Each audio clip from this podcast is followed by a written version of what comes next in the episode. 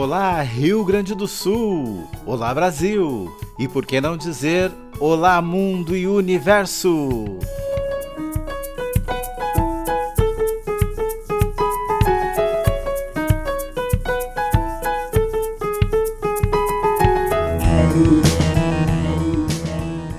Está no ar o programa Ponto de Cultura, um espaço de participação social e diálogo da cultura viva, a política pública de base comunitária, onde a arte, a educação, a diversidade, os direitos e a ação cultural são os protagonistas.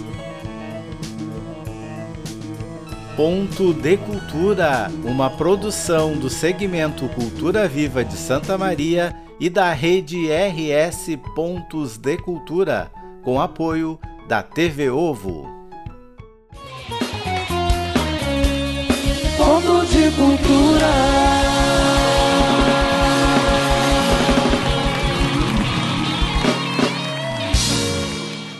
Olá, eu sou o Paulo Tavares e este é o programa Ponto de Cultura de número 39, o 17 de 2021, em formato de podcast. Hoje a condução do programa fica a cargo da Gisele Guimarães, do Ponto de Cultura Vozes da Esperança de Santa Maria e do Gustavo Turque, do coletivo Catarse, Ponto de Cultura e Saúde Ventre Livre de Porto Alegre, que nos trazem as histórias do músico santamariense Rafael Bisonho e do mestre Tadeu da Perciúncula, do Ponto de Cultura STR Mostardas Permaneça conosco.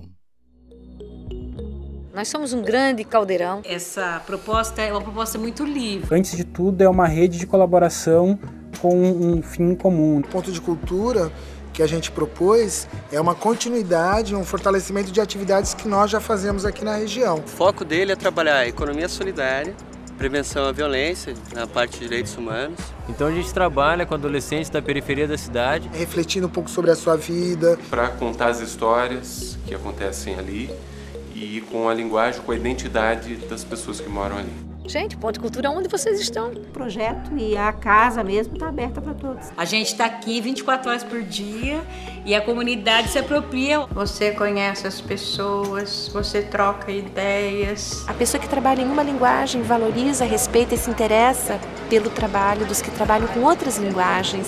E eu procuro o máximo de informação para mim, né? Me pegou assim dos dois lados, mudou a perspectiva de vida profissional. Tem essa relação de nós sermos realmente protagonistas do que a gente faz. O ponto tem muito disso, por isso que a gente fala que é um centro de vivência. E todos podemos aprender juntos. A gente está trilhando um caminho de construção de política pública a partir de uma rede. Rede RS Pontos de Cultura fortalecendo a política Cultura Viva. Com a palavra, o artista.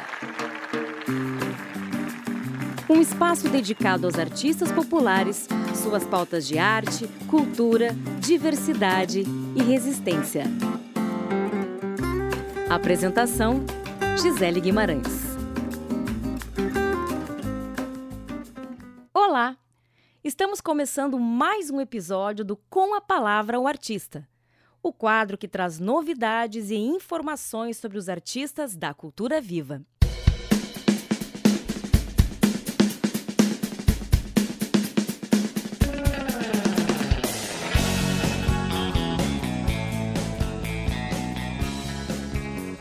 E hoje temos a companhia de mais um dos grandes artistas do nosso estado.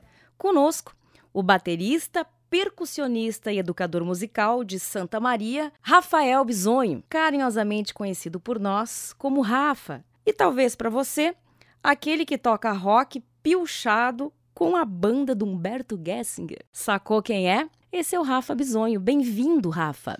Obrigado, Gisele, pelo convite.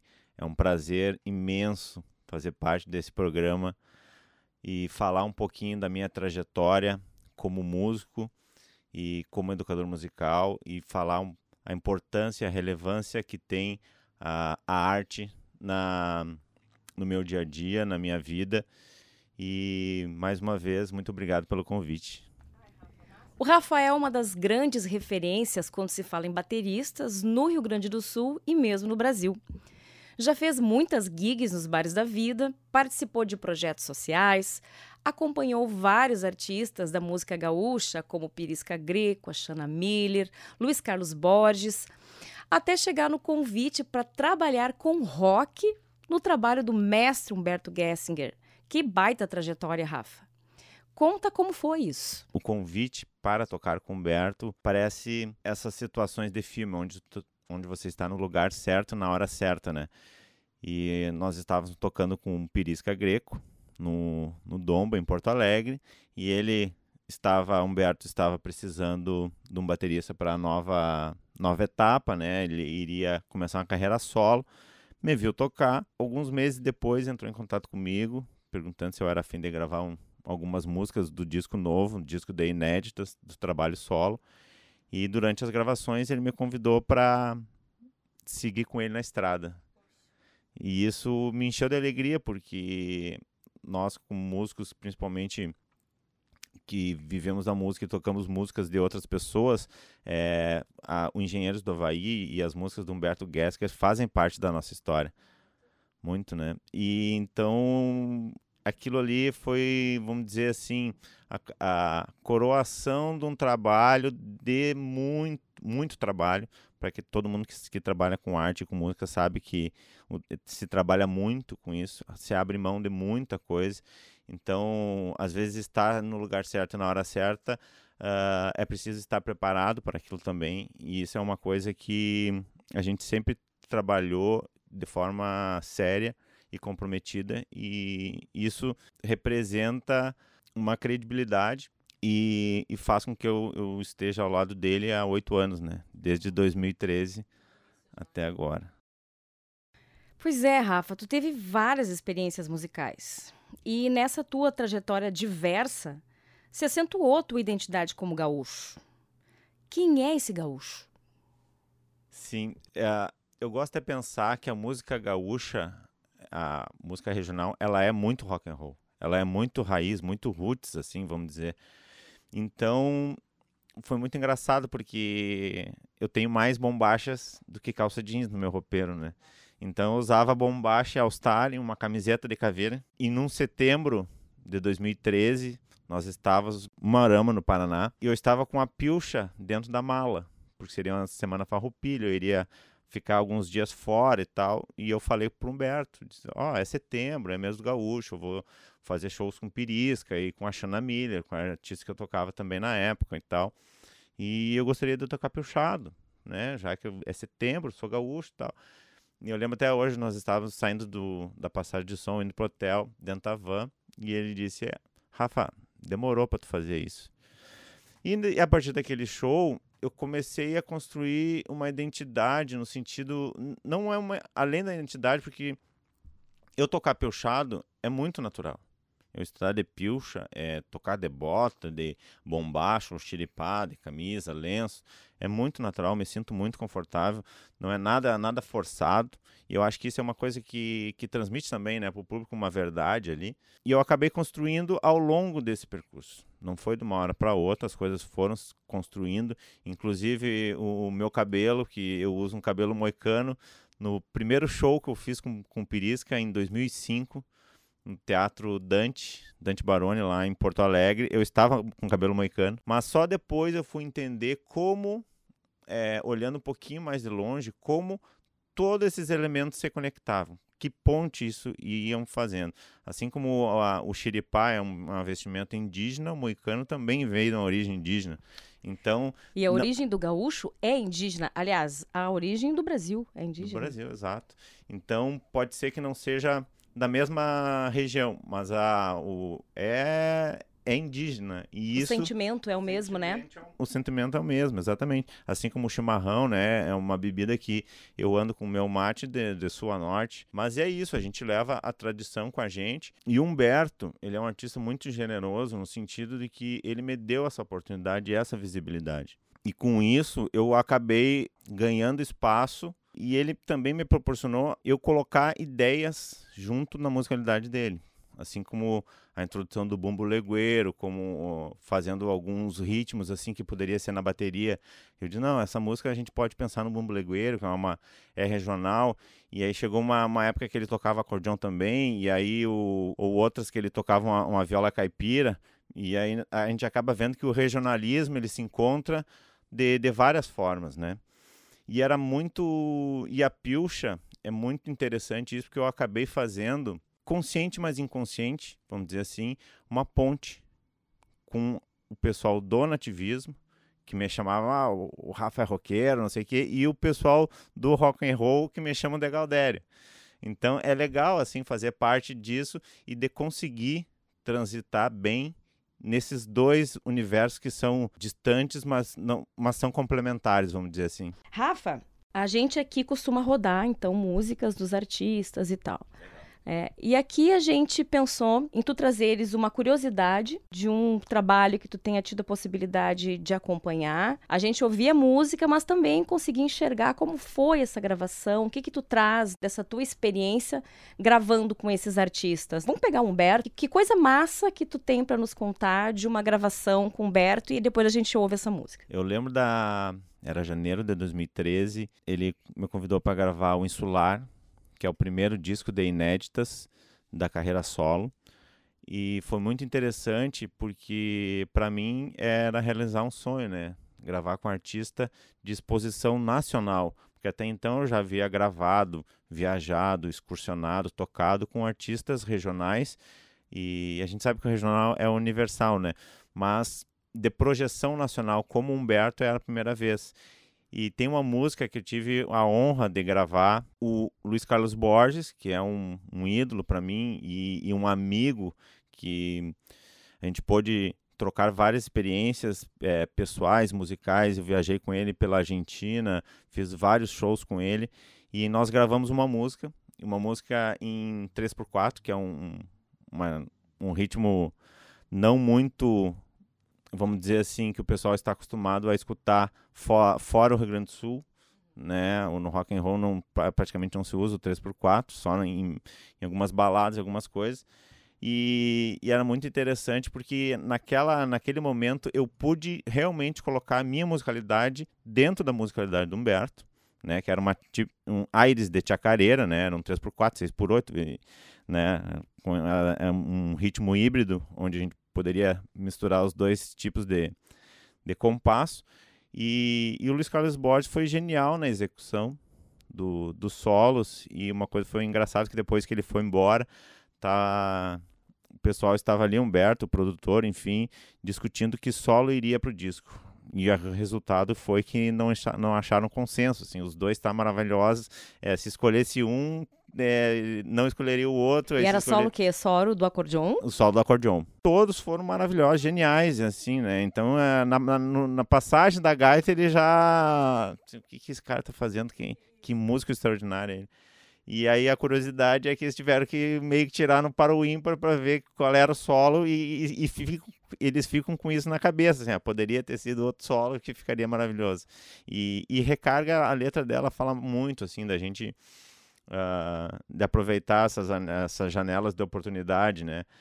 Então, é. Te identifica, então. Me identifica, exatamente. Ah, então vamos ouvir. Agora que a gente já sabe a história da gravação, vamos ouvir Recarga do disco Insular, do Humberto Gessinger, com a participação na bateria do Rafa Bisonho.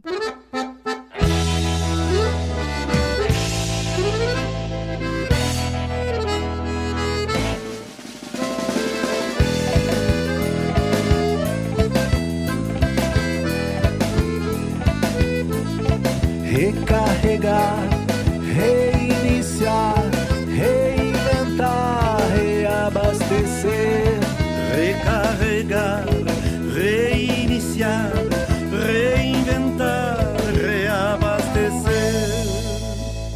Arriou a bateria e o dia mal começou.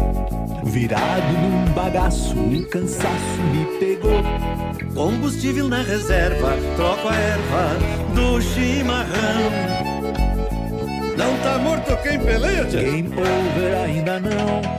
Alimento pra usina em cada esquina. Imaginação.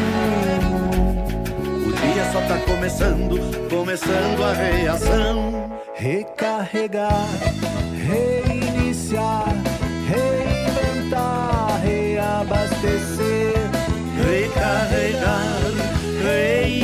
reiniciar,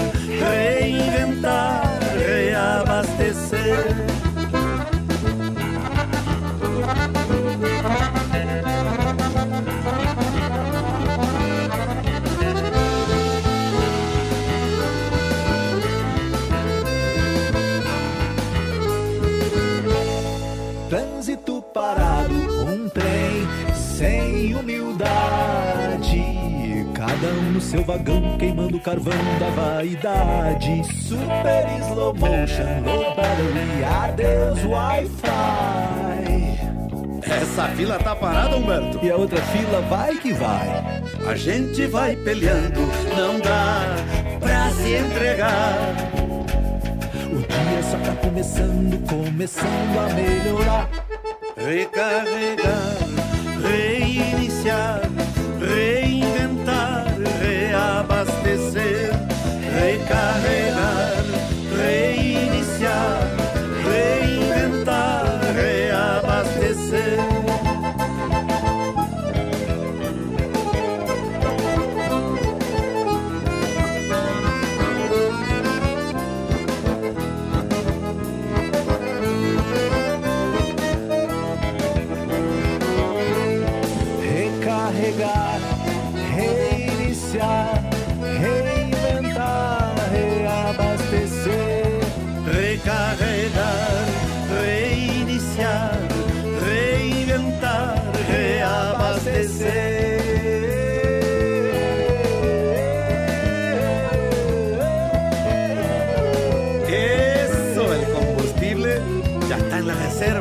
Y la hierba del cimagoche, amigo. Está en la hora de recargar, reiniciar, reabastecer, reinventar todo. ¡Fuerza, compañero!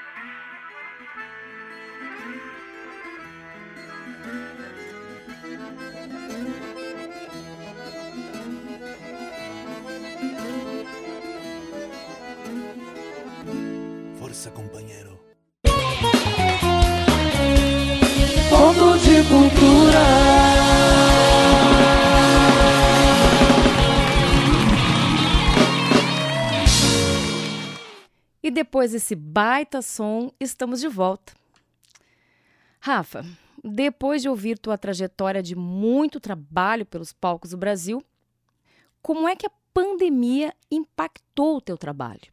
A pandemia, ela chegou de surpresa no sentido de impossibilidade de executar o teu ofício, né? O que tu faz ou o que tu fazia a vida toda. Eu minha vida toda eu, eu vivi da música, eu vivo única exclusivamente, exclusivamente da música. Isso, isso impactou, porque na, num primeiro momento, não, vai durar pouco tempo, vai ser alguns meses. Eu lembro de alguns shows que foram remarcados para junho de 2020 e o, último show que nós fizemos foi em março. Né, teria alguma agenda em abril, ah, vai para junho, de junho vai para novembro, de novembro cancelou. Nada rolou. E aí o que que acontece? Nesse meio tempo, possibilidades de, de tocar ao vivo, é, em lives, vamos dizer assim, né, ao vivo em lives, é, também foram poucas, porque uma, Humberto, ele, ele já era muito receoso com, esse, com nessa questão e, e ele é cantautor, ele fazia live dentro da casa dele, com toda a segurança necessária. É, da minha parte, eu, eu precisei buscar outras alternativas né, de trabalho. Uh, nesse momento de, da pandemia, eu busquei um conhecimento, aprender um pouco sobre as políticas públicas voltadas para a cultura, né, por meio de editais da prefeitura, do estado, do, nacional, enfim, é, é, esse, esse, não vou dizer mercado, é o mercado, mas essa, essa forma de trabalhar a cultura, eu tive que estudar isso para saber como é que funciona, o que colocar no edital, como responder o edital, como é, elaborar um texto coerente com uma justificativa legal. E isso me fez ser aprovado em alguns projetos, né, da, tanto da prefeitura, com pessoal, como Rafa Bisonho, assim como, como o Bateraço, que é o nosso uh, grupo de bateristas, um, que passamos alguns projetos também. Conta rapidamente, assim, para quem está nos ouvindo sobre o Bateraço, Rafa.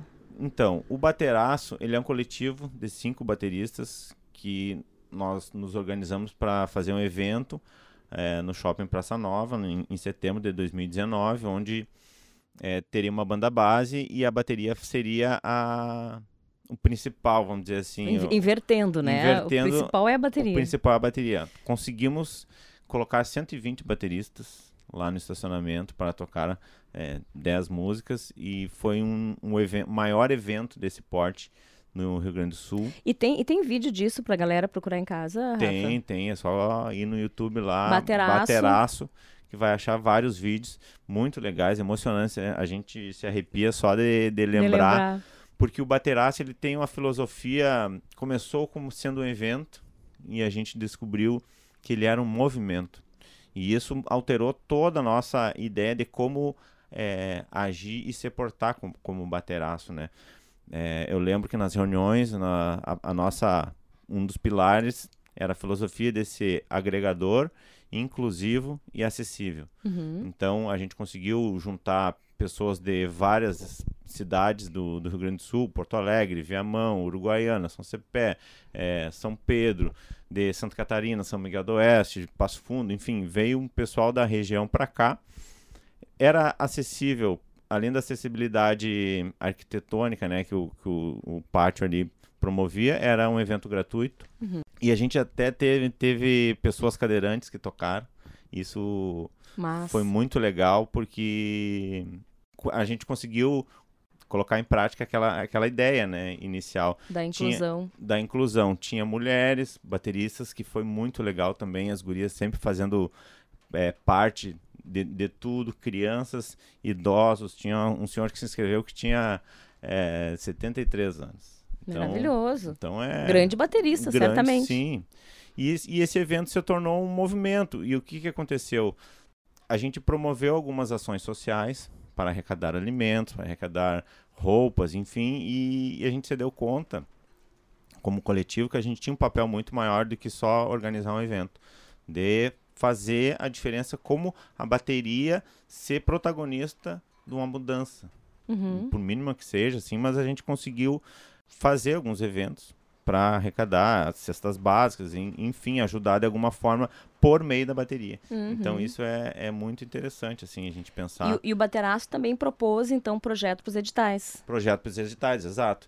Tanto o, um, um dos projetos que foi aprovado é ministrar cursos de bateria e percussão nas escolas da periferia de Santa Maria. Então, isso foi muito legal, assim, porque também nos motivou a fazer esse trabalho da educação musical né, para essa população periférica que, é, que a gente sabe que é muito vulnerável, né? E sem acesso a muitas oportunidades. Acesso. Exatamente. E está rolando já a execução do projeto? Não, ainda não, por em, em, função da pandemia, né? Então agora estão voltando as aulas e a gente pretende colocar em prática, se não nesse, nesse segundo semestre, no início do semestre que vem. Ah, eles vão adorar isso, vai ter um impacto muito positivo, né? Sim. Rafa, e então dá pra gente dizer que nesse momento inicial da pandemia houve uma super guinada, assim, na tua forma de se perceber como músico, né? Exato. É, é, é muito interessante falar isso, se perceber como músico, porque há um bom tempo atrás eu fui num, numa palestra, assim, e e eu vi que, muito mais que músico, eu me via, eu, eu tinha que ser um artista que, ou um administrador também, que vendesse um músico, sabe? Então, Entendi. e isso me fez eu pensar a música de outras formas, né? E nesse momento da pandemia, eu me vi um produtor cultural, um fomentador cultural, uhum. uma possibilidade real de trabalho sem estar nos palcos. Para além do palco. Eu acho que isso foi ou pelo menos deve ter sido uma das maiores sacadas de todos os músicos, né? De entender que o seu trabalho está além do palco. Os colegas passaram a compor, a aprender instrumentos novos, a produzir, voltar a estudar mesmo, né? E no teu caso, Rafa, literalmente, já que tu volta para a universidade e passa a se descobrir como pesquisador. Então conta essa nova fase da tua vida, né, do Rafa pesquisador. Pois é, isso aí é, olhando assim, parece que é, um, é, uma eternidade falar da pandemia, né? Mas aconteceram, as coisas aconteceram em seis meses muito rápido. Então, a parte do, do, do meu trabalho voltado para editais e foi questão de, de dois, três, quatro meses desde o início da pandemia. E nesse meio tempo, a Universidade Federal abriu um, um edital extraordinário para ingresso no mestrado no curso de pós-graduação em Educação Profissional e Tecnológica. Como eu havia concluído o, a minha formação acadêmica em Ciência da Computação e o meu trabalho final era um software para que fazia a transcrição de uma partitura tradicional para uma anotação alternativa, essa anotação ela é denominada método do O, que foi criada e desenvolvida pelo músico percussionista Fernando Duó, uma pessoa incrível e gentil que me proporcionou um conhecimento fantástico da, da, de uma notação musical alternativa é, criada a partir de uma pessoa que não tem conhecimento da teoria musical tradicional. E isso abriu um leque de pensamentos e de possibilidades da aplicação dessa metodologia. E a ideia do projeto era transformar esse software, inicialmente, transformar esse software que realizava a transcrição para um sistema acessível a pessoas com deficiência visual. E aí, Rafa, as inovações começam a crescer e a tua contribuição aí com a cultura viva só aumenta. Então a gente vai querer que tu volte numa outra oportunidade, no final dessa tua pesquisa, para contar essa tua trajetória, as tuas experiências e mesmo os resultados, aí as conclusões que esse teu trabalho vai gerar. Rafa, a gente agradece imensamente a tua participação aqui conosco. O programa ele vai chegando ao fim, a gente poderia ficar mais um tempo aí conversando, mas a tua história é inspiradora, né? E a gente espera que o pessoal em casa tenha gostado, tenha te conhecido um pouco mais, né, para além daquele cara que toca rock and roll pilchado de gaúcho. Ali pulsa um grande pesquisador e, e um grande coração e um grande artista da nossa cultura viva. Rafa, para finalizar, o que, que a gente pode ouvir ainda dos trabalhos que tu acompanhou? Te despede da galera e apresenta aí o teu trabalho final. Em primeiro lugar, eu queria agradecer o convite. É sempre muito bom falar do que tu está trabalhando, né, da, do, que, do que realmente brilha o olho, que é falar de música, falar de educação, falar da, da estrada, que uma pequena ação minha ela pode gerar um impacto gigante no, no entorno. E a música, ela é uma música que me, sentimentalmente ela é muito forte para mim, porque foi a primeira música que eu defendi no Festival Nativista. Ela se chama Muitas Graças, do Pirisca Greco e do Gusto Teixeira, e nós defendemos na Califórnia na Canção Nativa em dezembro de 2004. Né? Então ela tem. Foi o meu primeiro festival, acabou que a música ganhou a Calhanda de Ouro. Eu tive a oportunidade de viajar para a Argentina logo na virada do ano para tocar ela num dos maiores eventos de música folclórica de lá. E além disso, tive a oportunidade de viajar com, com vários artistas que eu que eu admirava e sempre quis fazer fazer um som juntos, né, vamos dizer assim. E ela fala muito disso, né? De muitas graças, meu Deus do céu, por ter me dado esse dom. Então, muitas graças é a minha música que eu deixo para reflexão e é...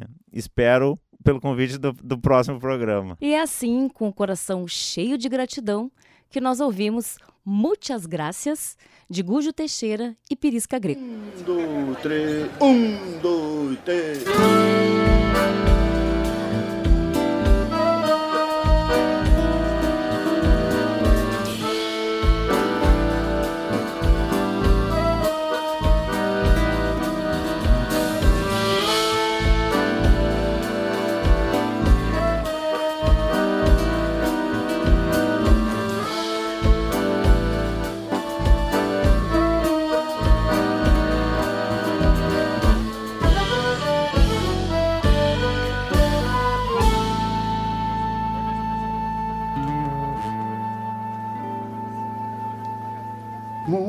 Muitas graças é minha palavra para quem me escuta o que falo.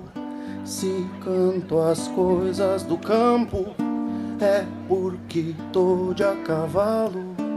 Se abro as voltas de um laço armado, é de tiro certo. Se um dos meus bota um pialo, pode deixar que eu aperto. Sou campo largo nos olhos, sol clareando num sorriso. Alma de sanga no peito e enchente quando preciso. Vai quase tudo que sei no sentimento que trago. Me agrada ser desta terra, cantar as coisas do pago.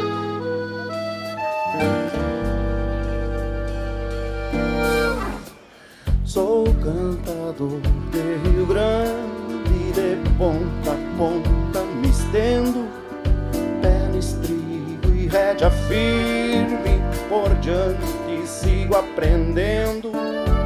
Tenho na voz a palavra, na alma tudo que espero. Uma ponchada de amigos e as saudades que quero. Sou o mesmo desde tempos e o tempo ensina verdades. No meu compasso, meu voo com alma e simplicidade. Sou o verso de rima inteira, a melodia e o som. Muitas graças, Deus do céu.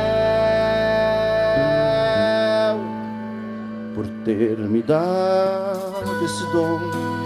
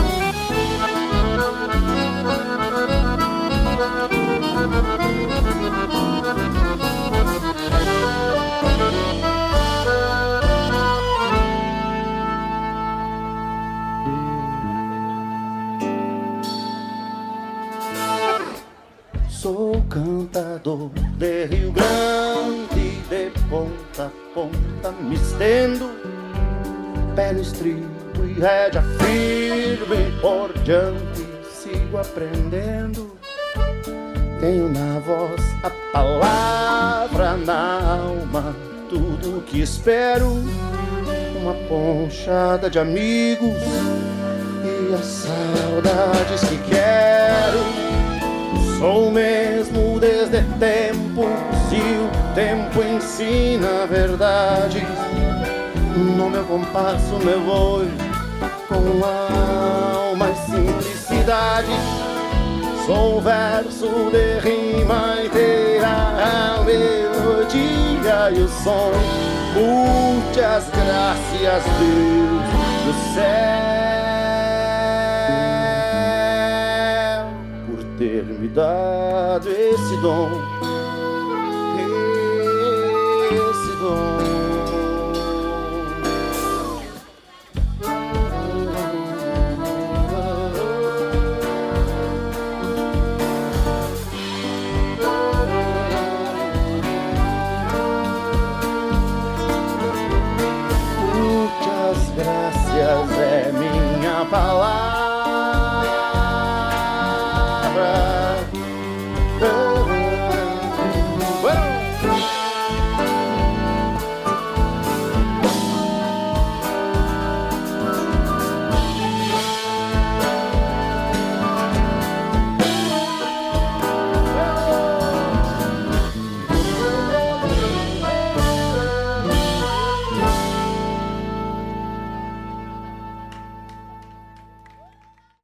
Aqui o espaço é colaborativo e está aberto para pontos de cultura, grupos e coletivos que desenvolvem a arte e a cultura.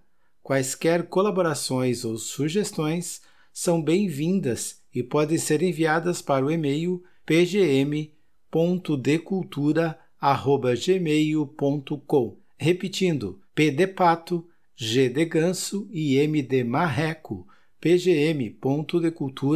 pgm.decultura.gmail.com. Ponto de cultura.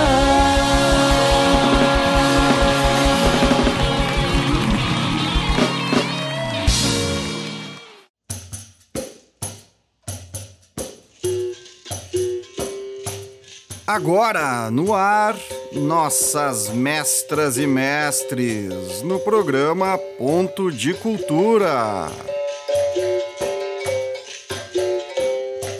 Uma conversa com aqueles que são os nossos detentores de saberes da cultura viva.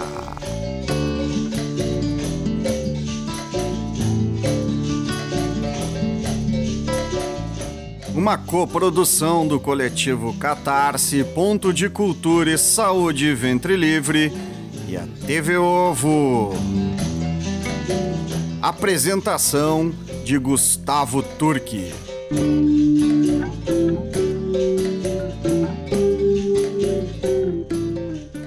Olá, bom dia, boa tarde, né? Boa noite também para quem está nos escutando, já que isso aqui é um podcast, já que a gente grava em vários momentos e também se ouve em vários momentos, a gente está iniciando mais um bloco aqui no podcast Ponto de Cultura, nossas mestras e mestres da cultura popular ligados a pontos de cultura. E desta feita nós vamos falar com o nosso amigão Tadeu, lá do Ponto de Cultura STR de Mostardas. Vou passar para ele aqui já fazer a apresentação dele aí, Tadeu. Qual sua graça? É, bom dia, boa tarde ou boa noite, né, para quem está nos, nos, nos, escutando. Eu sou o Tadeu, né, sou Cardoso da Perciúncula, né, sou natural de Viamão e estou agora em Mostardas. Há 30 e poucos anos eu moro em Mostardas. Então, estamos aí, né, na frente do ponto de cultura e dirigindo o Sindicato dos Trabalhadores Rurais de Mostardas. E com o nosso ponto de cultura, temos uma cooperativa que criamos também através desse nosso trabalho, a Coptran, Cooperativa dos Povos Tradicionais. E estamos nessa luta, né, para nós manter a cultura viva, manter a nossa. Porque nós estamos aqui justamente por causa da nossa cultura, né? Se a gente não fosse é, oriundos né, da área rural, que na verdade a única identidade que se tem é uma identidade rural, né? Uhum. E a gente aprende, né, ouvindo os mais velhos, né, mantendo as tradições, resgatando, né, e mantendo as sementes crioulas, que é uma coisa importantíssima que nós temos no município que nós temos três comunidades quilombolas.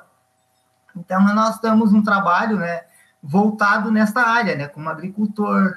Eu sou formado, sou técnico em agropecuária na época. Estudei na ETA, na Escola Técnica de Agricultura em Viamão, e lá a gente aprende só um pouco do caminho, né, de como a gente vai montando a nossa trajetória. Mas a gente vai aprendendo é uns com os outros, né? A pedagogia é essa, a gente manter a questão cultural, manter os aspectos naturais, né? Estou só um agricultor familiar que trabalha, né, com a questão de agro, com agroecologia, mantendo plantas ah, crioulas, ah, animais, porco, casco de burro. A gente trabalha nessa e sempre ligado, né, à questão cultural. Eita, Deu, tu disse que nasceu em Viamão e faz 30 anos que está em Mostardas, é isso? Sim, sim, faz 30 anos que E nesse tempo, assim, tu, tu sempre teve. Claro, a gente sabe a agricultura, cultura, cultura alimentar, cultura de, de uh, plantar as plantas tradicionais, né, entre outras coisas, mas vocês também trabalham a cultura popular local no ponto de cultura, né? Explica para nós o que, que é e como é que esse teu envolvimento se dá. Né? Não necessariamente com o ponto, mas já lá desde antes, como é que é isso?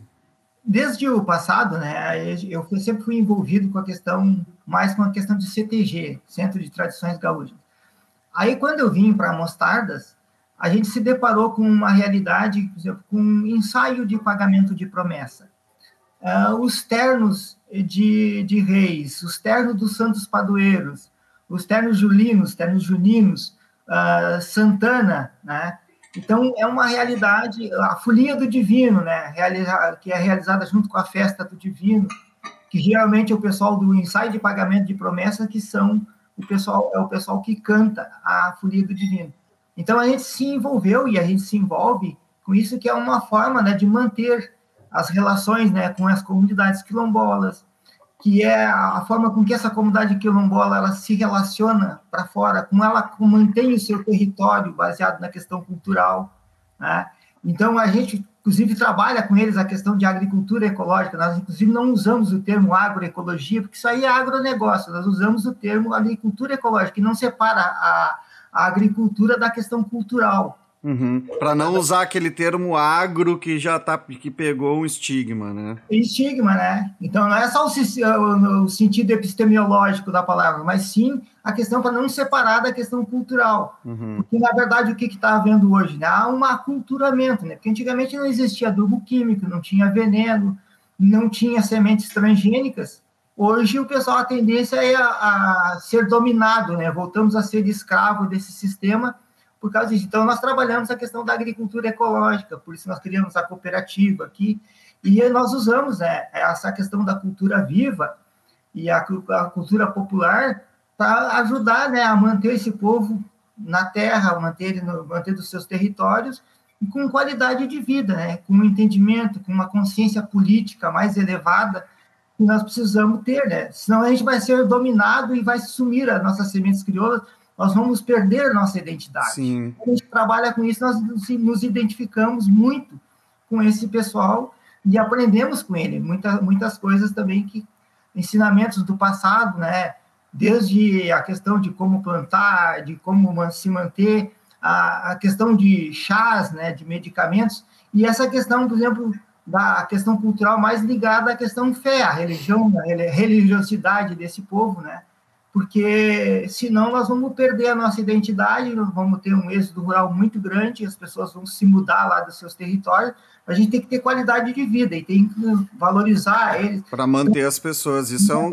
As pessoas, então, isso é um pertencimento, então a vida deles e essa luta nossa é através desse pertencimento, né? As sementes crioulas pertencem a eles, a questão de manter o território é uma coisa que pertence a eles, então, mas nós, enquanto sindicato, enquanto cooperativas, então, esse é o nosso trabalho, esse é o nosso dia a dia aqui de um sindicato, melhorando as qualidades de, de, de vida deles, tendo salário digno. A gente tem uma temos convenção coletiva de trabalho, então, é um sindicato que está sempre presente nessa luta.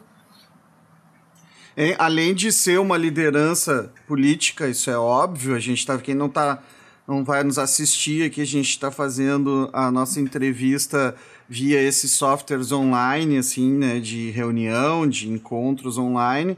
Eu estou vendo aqui, conversando, eu estou em Porto Alegre, o Tadeu está ali em Mostardas, tem bandeira de sindicato atrás, eu já conheço o Tadeu, já, a gente está desde o processo de T, a gente conversa bastante o ponto de cultura, né, é STR, Sindicato dos Trabalhadores Rurais, é uma liderança política. Mas eu quero te perguntar o seguinte: tu participa dos ensaios de pagamento de promessa, além de já ter nos, nos descrito aqui que é um agricultor ecológico, né, e, e, e tem essa formação na parte da terra, mas também participa desses ensaios, dessas, dessas expressões culturais, Tadeu? Assim, ó, os ensaios de pagamento de promessa é, tem as irmandades, tem a Irmandade dos Teixeira, tem uma irmandade lá em Tavares, nas comunidades quilombolas, e para dançar o ensaio tem que ser negro. Então tem que ser integrante da, da comunidade lá e, e ser um negro que então tem que ser no mínimo 12 dançantes para poder dançar um, um ensaio, para iniciar, fazer um ensaio de pagamento de promessa, que é feita né, pela saúde de alguém, pela boa colheita, pela uma graça alcançada, então eles assumem esse compromisso é, pela graça que o outro alcançou e eles se sacrificam uma noite toda de, de, de dança para poder é, agradecer a Nossa Senhora do Rosário pela uma cura, pela uma boa colheita, por alguém que alcançou algum objetivo. Então, esses 12, no mínimo 12 dançantes e um tamboreiro, se sacrificam essa a noite toda, né? Começa ao entardecer e vai até o amanhecer do outro dia. Então, eu, como uh, um branco e coisa, não sou dançante, né? Do ensaio de pagamento de promessa, mas nós estamos sempre junto com eles, auxiliando, Sim. participando dos ensaios, né? Como convidados. Sim, isso não quer dizer que tu não participe, não quer dizer que tu, né, tu não, não dança, mas está ali. E aí Estamos eu ia. envolvidos, né? Aí eu ia entrar na questão ponto de cultura, como é que cruza toda essa tua, essa toda atuação né, com o ponto de cultura STR em Mostardas?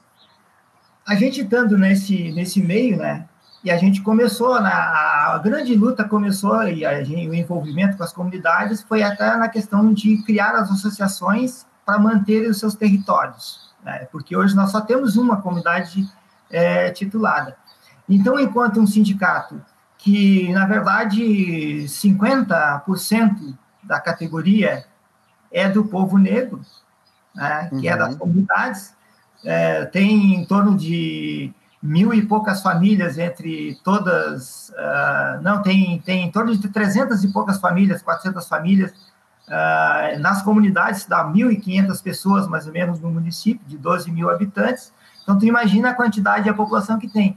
Então isso a gente começou a se envolver, justamente por causa da nossa trajetória lá do passado, envolvida com a questão cultural, com CTGs, mas aí a gente deu uma guinada, porque na verdade o CTG é uma questão de cultura mais elitista, então, mas o povo, o povo negro não tem essa adesão a CTGs, então. Aí a gente começou e entendeu, né, e sempre gostamos disso e sempre estivemos envolvidos, porque é uma questão justamente cultural. A gente foi criado assim, envolvido com esse pessoal, e a gente manteve. Aí com o sindicato, quando surgiu essa oportunidade de fazer o, a, esse o primeiro projeto para a gente ser fomentado, mas nós já trabalhava. Todas as atividades que nós fizemos do sindicato sempre tem que ter a questão cultural em todas, em todas as atividades. Tem que ter lá na mesa para comer o feijão sopinha, tem que ter a hora por nobres, tem que ter uma polenta com farinha de milho catete, e tem que ter as, as expressões culturais mantidas lá através dos ternos de reis, através do ensaio de pagamento de promessa. Isso é uma coisa que nós levamos e é de praxe, né? Então, um sindicato que valoriza, que ajudou a fazer, inclusive, o resgate do feijão sopinha, o envolvimento com o ensaio de pagamento de promessa começou mais pela questão do próprio feijão sopinha, que era uhum. né, que estava em extinção na região. E a gente começou a trabalhar junto com um pesquisador aqui do município vizinho de Tavares, que nos apresentou pela primeira vez o, o feijão sopinha.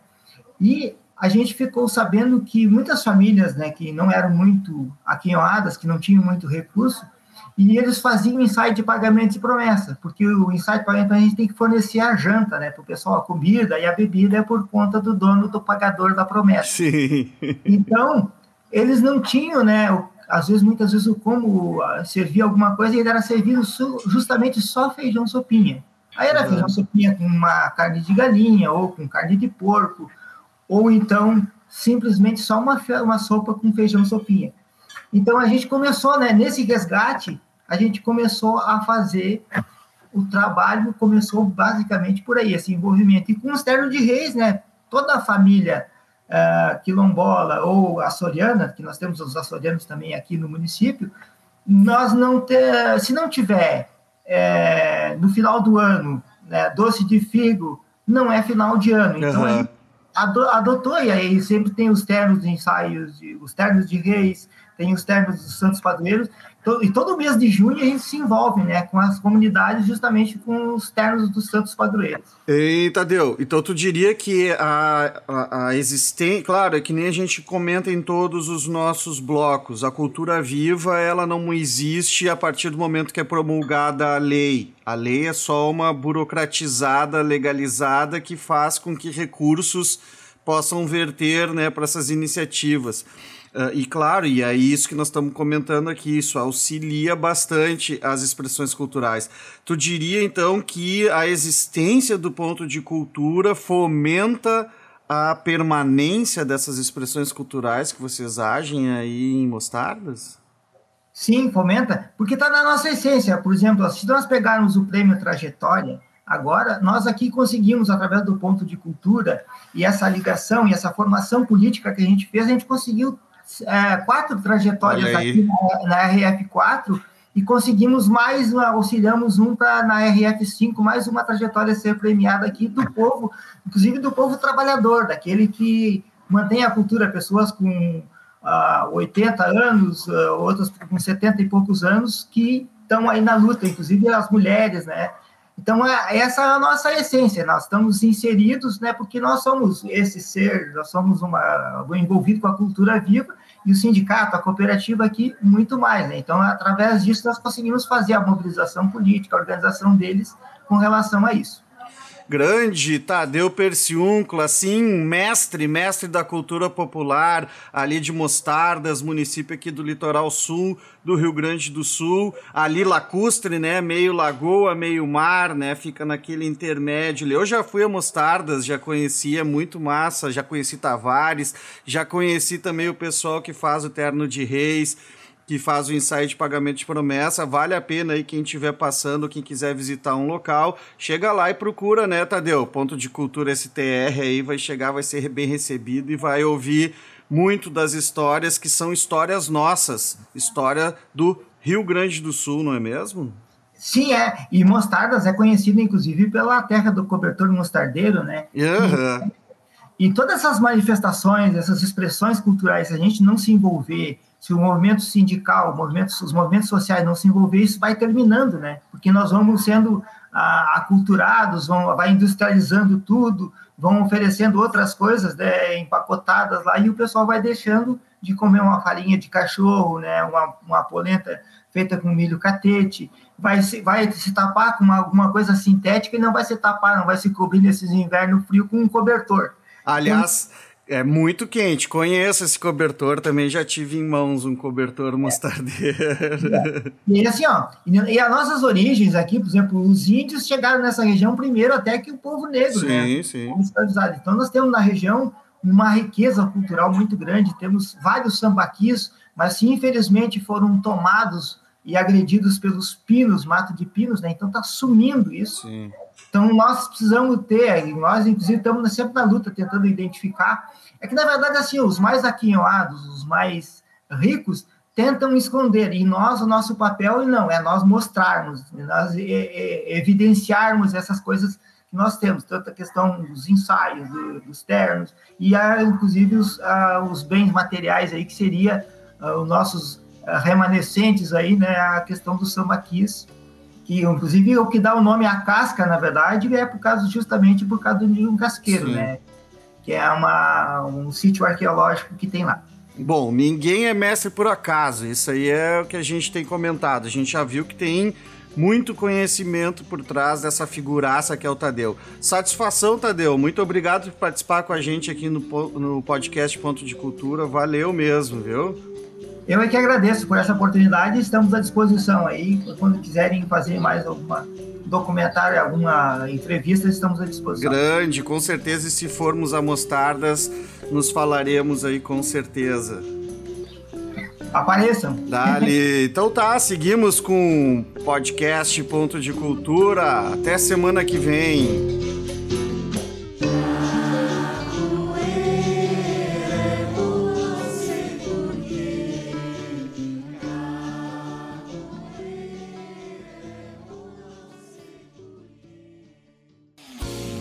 Ponto de Cultura, uma produção do segmento Cultura Viva de Santa Maria e da rede RS Pontos de Cultura, com apoio da TV Ovo.